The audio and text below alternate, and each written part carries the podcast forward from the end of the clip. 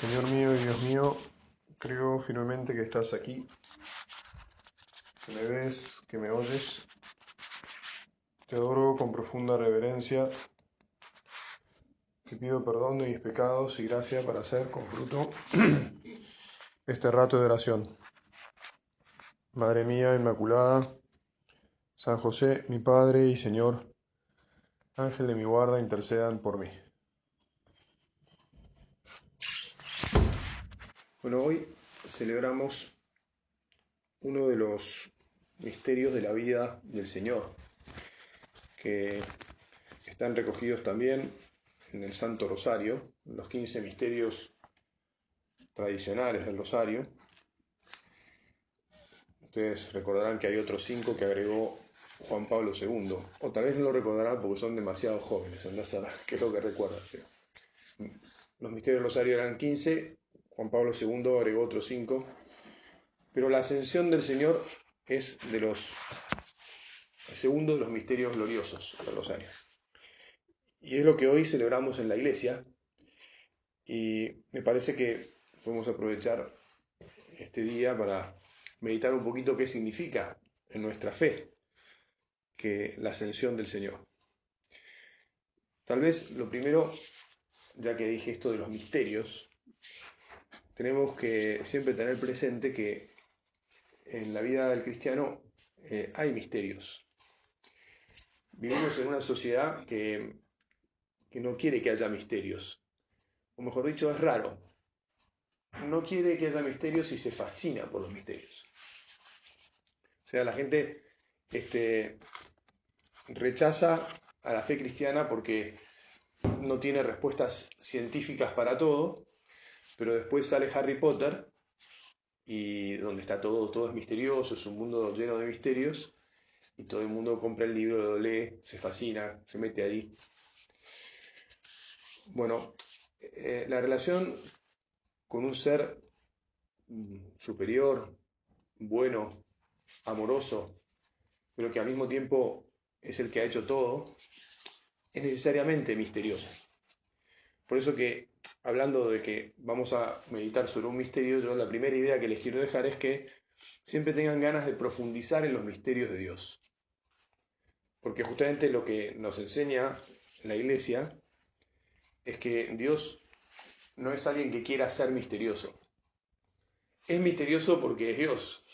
Si lo entendiéramos completamente, resultaría que nosotros seríamos Dios. El que entiende completamente a Dios está a la altura de Dios o es Dios, digamos. Entonces es natural que no podamos comprender todas las cosas de Dios. Pero Dios se acercó a nosotros tanto que se hizo hombre para vivir entre medio de nosotros y que nosotros lo pudiéramos conocer. Entonces, un desafío de la vida del cristiano es siempre procurar conocer más a Dios y tratar de meterse en los misterios de Dios. Entonces, ¿Qué celebramos? ¿Qué misterio es este que celebramos hoy, la ascensión del Señor al cielo? Como decía recién, por la encarnación, Dios entra en la historia. Dios que es un ser puramente espiritual, que ha creado todas las cosas, o al menos así lo creemos los cristianos, que ha hecho a los hombres como la joya de su creación y les ha puesto toda la creación a sus pies para que nosotros la cuidemos y la administremos, que recibió eh, el rechazo de nosotros los hombres, que le dimos la espalda, que entonces el medio que se quedó al margen de nuestra vida porque Él nos ama y por lo tanto espera que le amemos, pero no quiere, no, no quiere que le amemos obligados. Entonces cuando le dimos la espalda, no vamos a decir que le arruinamos el plan a Dios porque no se le puede arruinar el plan a Dios, ¿no? Pero lo que hizo fue decir, bueno, yo voy a ir a buscarlos de vuelta. Y por eso es que decíamos, se hizo hombre y entró en la historia. Se hizo hombre. Un Dios se atreve a, se atreve a participar de la realidad de sus criaturas. Pero lo hizo. Y entonces nosotros leemos en el Evangelio la vida del Dios hombre.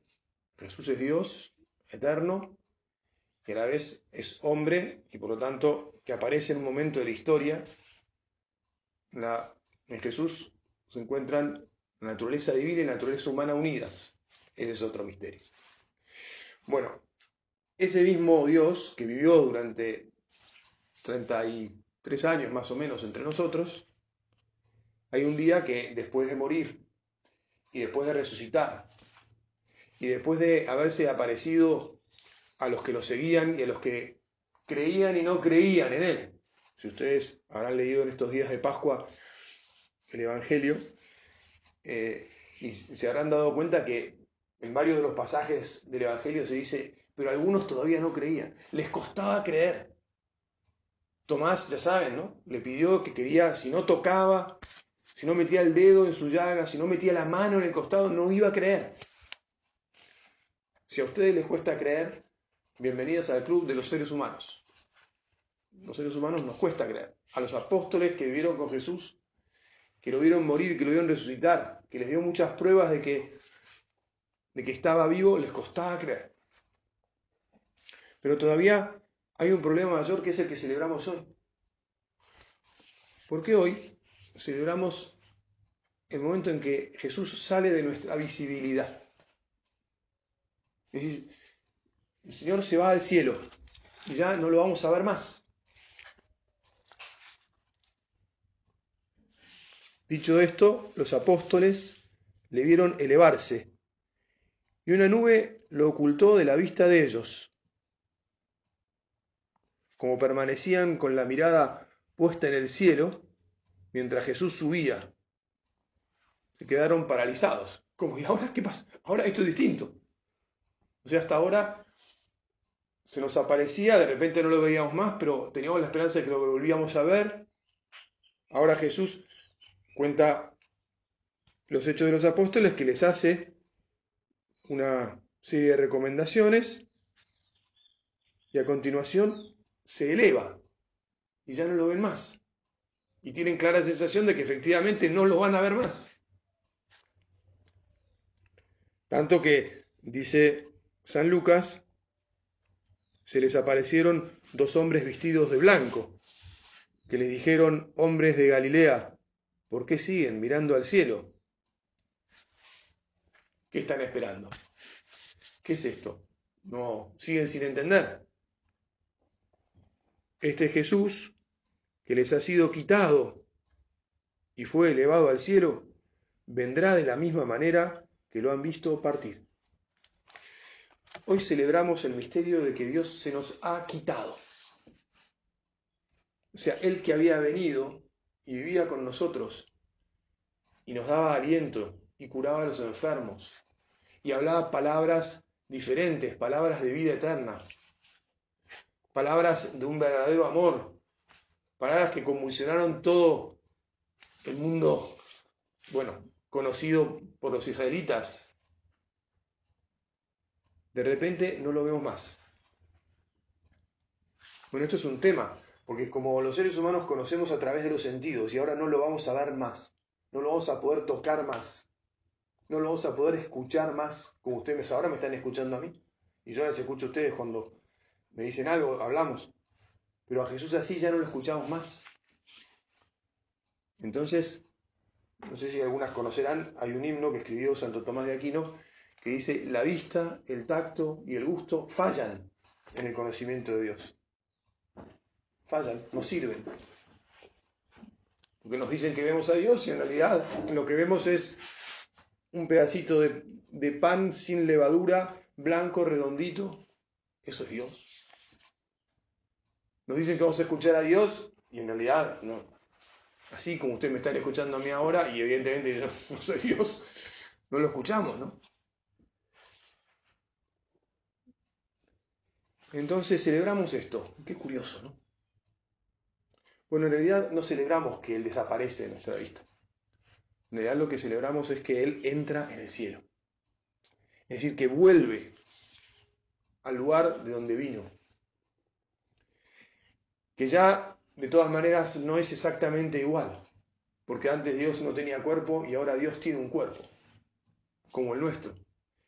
Pero glorioso, es decir, recordemos que las propiedades del cuerpo de Jesús después de resucitado no son las mismas que nuestro cuerpo. De hecho, Él aparecía y desaparecía, atravesaba las paredes y se presentaba en medio de ellos. Estaba en más de un lugar al mismo tiempo, porque estaba camino de Maús y al mismo tiempo, más o menos, si uno se fija la hora, al mismo tiempo se le estaba apareciendo en Jerusalén. Es decir, las propiedades de los cuerpos resucitados son distintas. Pero como Jesús tenía un cuerpo igual al nuestro, nosotros podemos imaginar, nosotros podemos imaginar, podemos estar seguros que cuando resucitemos al final de los tiempos, porque en eso creemos, que después de morir un día resucitaremos, esa es nuestra fe, esa es nuestra esperanza. Entonces Jesús entra en el cielo. ¿Qué hace? ¿Qué celebramos hoy en definitiva? Hoy celebramos la inauguración del cielo. Del cielo tal como lo esperamos. La verdad es que es un fiestón, ¿no? O sea, hoy se celebra la inauguración del, lugar de fiesta más grande que va a haber, que va a existir. imagínense que, que les dicen que, no sé, que hay un palacio increíble donde a partir de ahora se van a hacer fiestas. Y están invitadas a su inauguración y además van a tener entrada libre todas las veces que se les ocurra ahí para ir con sus amigas, con quien quieran, con sus amigos. El baile, este, la comida, la música, lo que se les ocurra. Bueno, dice, bueno, qué buen, lugar, vamos a, esa, vamos a esa celebración, vamos a esa fiesta, ¿no? Bueno, hoy celebramos la inauguración del cielo.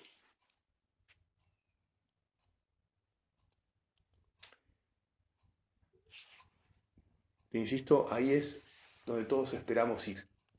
Eso es lo que mantiene nuestra, nuestra militancia. O sea, nuestra fe nuestro decir, yo pertenezco a este grupo de los que creen, que es un grupo que, como ustedes se dan cuenta, tiene bastantes complicaciones en el día de hoy. Y en realidad las tuvo siempre. las tuvo siempre. Los creyentes tenemos problemas, digamos, internos, como estaba diciendo recién, tenemos que ser capaces de creer sin ver. Pero acuérdense que Jesús le dijo a Tomás, Tomás, porque ves, crees. Felices los que crean sin ver. Sí, es verdaderamente difícil, verdaderamente difícil bancar la palabra de Jesús.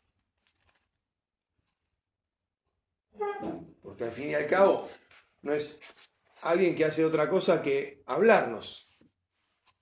Y hay tantos que hablan y dicen cosas que a uno le da ganas de decir, no, yo voy a escuchar a otro. A mí me, me va mejor lo que dice fulano, perengano, perenzutano, ¿no? Ay, el mundo está lleno de parlanchines. ¿Por qué tengo que escuchar a Jesús? Bueno, ustedes saben la cantidad de, religiones. Hay hasta actores que, han eh, este, inventado religiones y, o pseudo religiones o vaya a saber qué. Y está lleno de personas que se van por ahí, detrás de quien sea. Y nosotros, en cambio, le decimos a Jesús, Jesús, yo sigo creyendo en vos. Aunque no te veo, porque a todos los demás los sigo viendo y los veo. Y me dan, en teoría, explicaciones muy cerraditas de las cosas. Pero ninguna son palabras de vida eterna. Ninguna me hablan del cielo, del amor como nos habla Jesús. Bueno, de todas maneras, te insisto, nos es difícil bancar a Jesús. Y entonces por eso, tal vez hoy, en la que se inaugura, fiesta en la que celebramos la inauguración del cielo, este, yo me atrevería a decir que es el día en que tenemos que darnos cuenta que nuestra fe tiene que, es llamada a que pegue un salto, a que madure, Tal vez ustedes mismas estén pensando, bueno, sí, yo creo, pero cuando me vienen con que esta fe supone esto y aquello, hay como dicen en los relatos de fútbol, arrugue de barrera, digamos. Ustedes ahora que ya juegan al fútbol, las mujeres juegan al fútbol. Hoy en día, cuando yo era chico, las mujeres no juegan al fútbol. Arrugue de barrera, ¿no? Sí, bueno, sí, no, me dicen esto y bueno, ¿sabes qué? Me doy media vuelta y, y no, me cubro, no quiero saber nada cierro los ojos, me voy por otro lado. Es parte de la vida del cristiano, el arrugue de barrera. Tantas veces me achico, me voy para el otro lado, me borro. Bueno, digámosle ahora en este rato de oración, porque esto es lo que estamos haciendo, un rato de oración. Estamos tratando de hablar con Jesús, estamos tratando de abrirle nuestro corazón, estamos tratando de entender sus razones. Digámosle, Jesús, yo quiero crecer en mi fe, quiero madurar, de manera que, que los arrugues de barrera sean cada vez menos, digamos así. Y que esté listo siempre para, perdón también la expresión futbolera, pero para salir de contragolpe. En vez de tener miedo porque me pueden pegar un pelotazo, le pongo el pecho a las balas, freno la pelota y mirando para dónde salen mis compañeros, les doy un pase y salimos. Vamos a hacer un gol. Vamos a hacer un gol. Vamos a contarle a los demás que lo mejor que nos puede pasar es estar con Jesús. Vamos a decirles que estamos orgullosos de ser parte del equipo de Jesús. Este año yo voy a cumplir 20 años de sacerdote y me acuerdo perfectamente cuando empecé mi ministerio, este, solía predicarles a, los jóvenes que predicaba, ahora habitualmente le predico a gente más grande, decía, miren, ustedes son raros y los felicito porque son raros, hace 20 años, ¿eh? Y ustedes, yo le voy a decir hoy de vuelta eso que decía antes, miren, las felicito, son raras. Atrévanse a ser raras. Estén orgullosas de ser raras en este mundo. Bánquensela. Pero no bánquensela porque digamos, por una especie de voluntarismo ridículo en el que tienen que ser este, fuertes, fuertes, este, fuertes a ultranza, fuertes para, no sé. No, sino porque sabemos que la verdad nos hace libres. Hay uno solo que se atrevió a decir yo soy el camino, la verdad y la vida. Y ese es Jesús. Y es verdad que culturalmente hablando hoy, seguir a Jesús es algo contrario a lo que piensa la mayor parte de la gente. Pero eso no quiere decir que no siga siendo lo que verdaderamente vale. Lo único que vale la pena a fondo. Ustedes estén orgullosas de ser cristianas, aunque cueste, aunque sea difícil.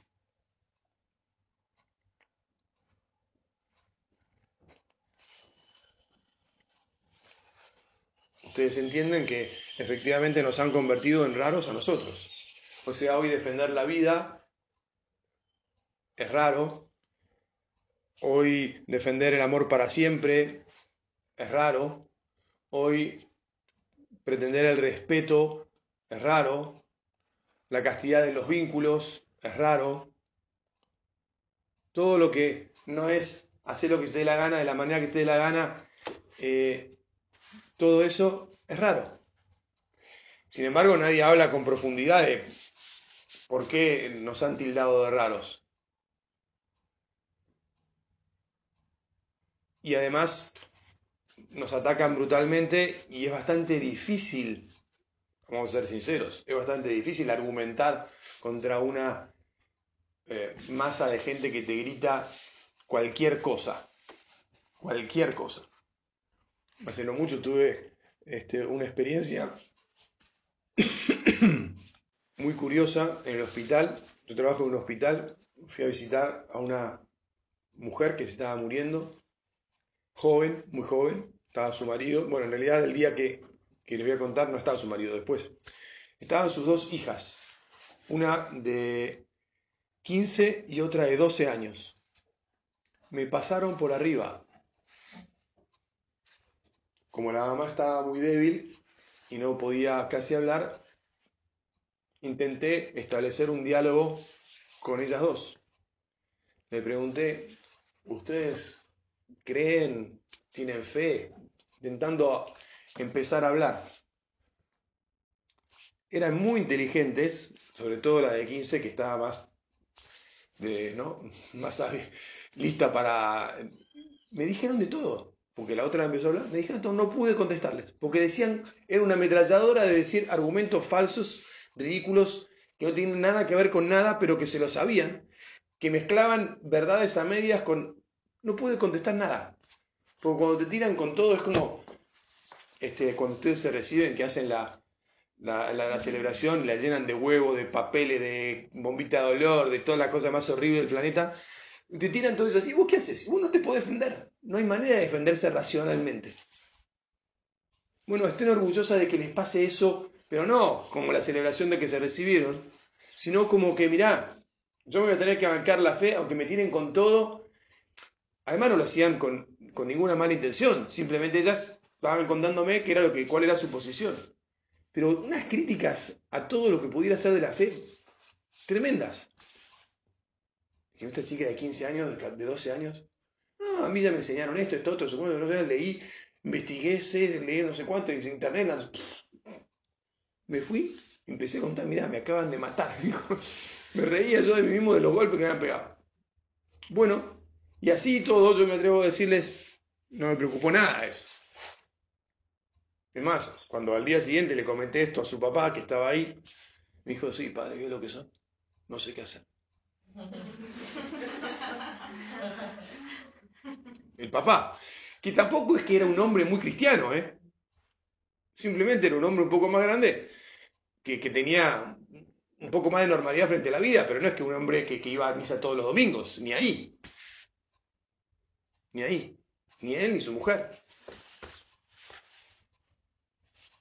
tenían un poco más de fe y de sentido común sobre la realidad.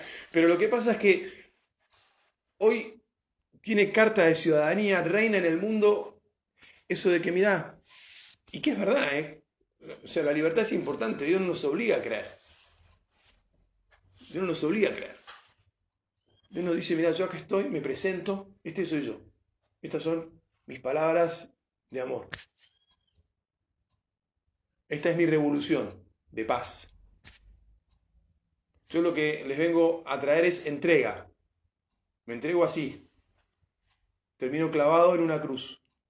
No solo clavado en una cruz, antes me insultaron, me cachetearon, me clavaron la, cabeza con espinas, me pegaron con palos, me arrancaron la barba, me insultaron, me escupieron, me flagelaron hasta que me sacaron toda la sangre, me hicieron cargar la cruz. O sea, mirá, me vine a entregar por ustedes. ¿Sabes qué? Dicen todos, rajemos de acá. ¿No? A este hay que seguir, que termina muerto de esta manera. Bueno, todo esto, ¿cómo podemos concluirlo, digamos? Porque dice, bueno, la verdad es que está bastante complejo, padre. Bueno, ya les decía hace un momento, e insisto, esta fiesta, que es la fiesta de la inauguración del cielo, es también una fiesta que nos llama a crecer en la fe, nos llama a madurar. Acuérdense que dentro de una semana vamos a celebrar la fiesta de Pentecostés. El mismo Jesús, a quien hoy celebramos partiendo al cielo, nos prometió el Espíritu Santo el mismo Espíritu que nos explicará todas las cosas, nos recordará todo lo que Jesús nos enseñó, nos dará la fortaleza para poder bancar la parada. No quiere decir que vaya a ser fácil, pero Él estará con nosotros siempre. Jesús nos dijo, yo voy a estar con ustedes siempre. ¿Y cómo va a estar? Pues por un lado, se quedó en la Eucaristía. Y entre unos minutos vamos a celebrar la Santa Misa. Y Él se va a volver a ser presente, efectivamente, no lo vamos a ver a Jesús, aunque sea bajo su forma de hombre. Lo vamos a ver bajo las especies del pan, pero ese es Dios, está con nosotros. Y además está en nuestras almas, porque el Espíritu, su Espíritu, que nos envió junto con el Padre, vive en nosotros, el Espíritu Santo, que nos da toda la fortaleza que nos hace falta para seguir viviendo nuestro orgullo cristiano, aunque no tenga publicidad en los medios de, de comunicación, en las webs, en TikTok y, en, y demás. aunque no sea lo que, lo que lleva, lo que va, lo que... Sin embargo, el Espíritu Santo nos va a sostener siempre. Nunca nos dijeron que seguir a Jesús iba a ser fácil. Pero es maravilloso porque es lo que verdaderamente nos hace libres. Perdón, no solo libres, felices. Y entonces me quedan tres minutos y dicen que no hay que empezar una nueva idea. Esta idea se las, digo ahora y después se las predico en la, en la homilía de la misa. Ustedes quieren ser felices, la felicidad solo es posible en la entrega.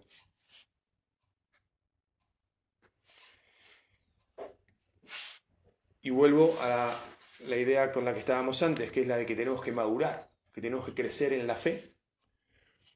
Tenemos que prepararnos para la batalla. Una, me, gustó que uno de ustedes, por lo menos una valiente, se fue a entrenar, a correr esta mañana. Bueno, hay que entrenar, Hay que estar listos para la guerra.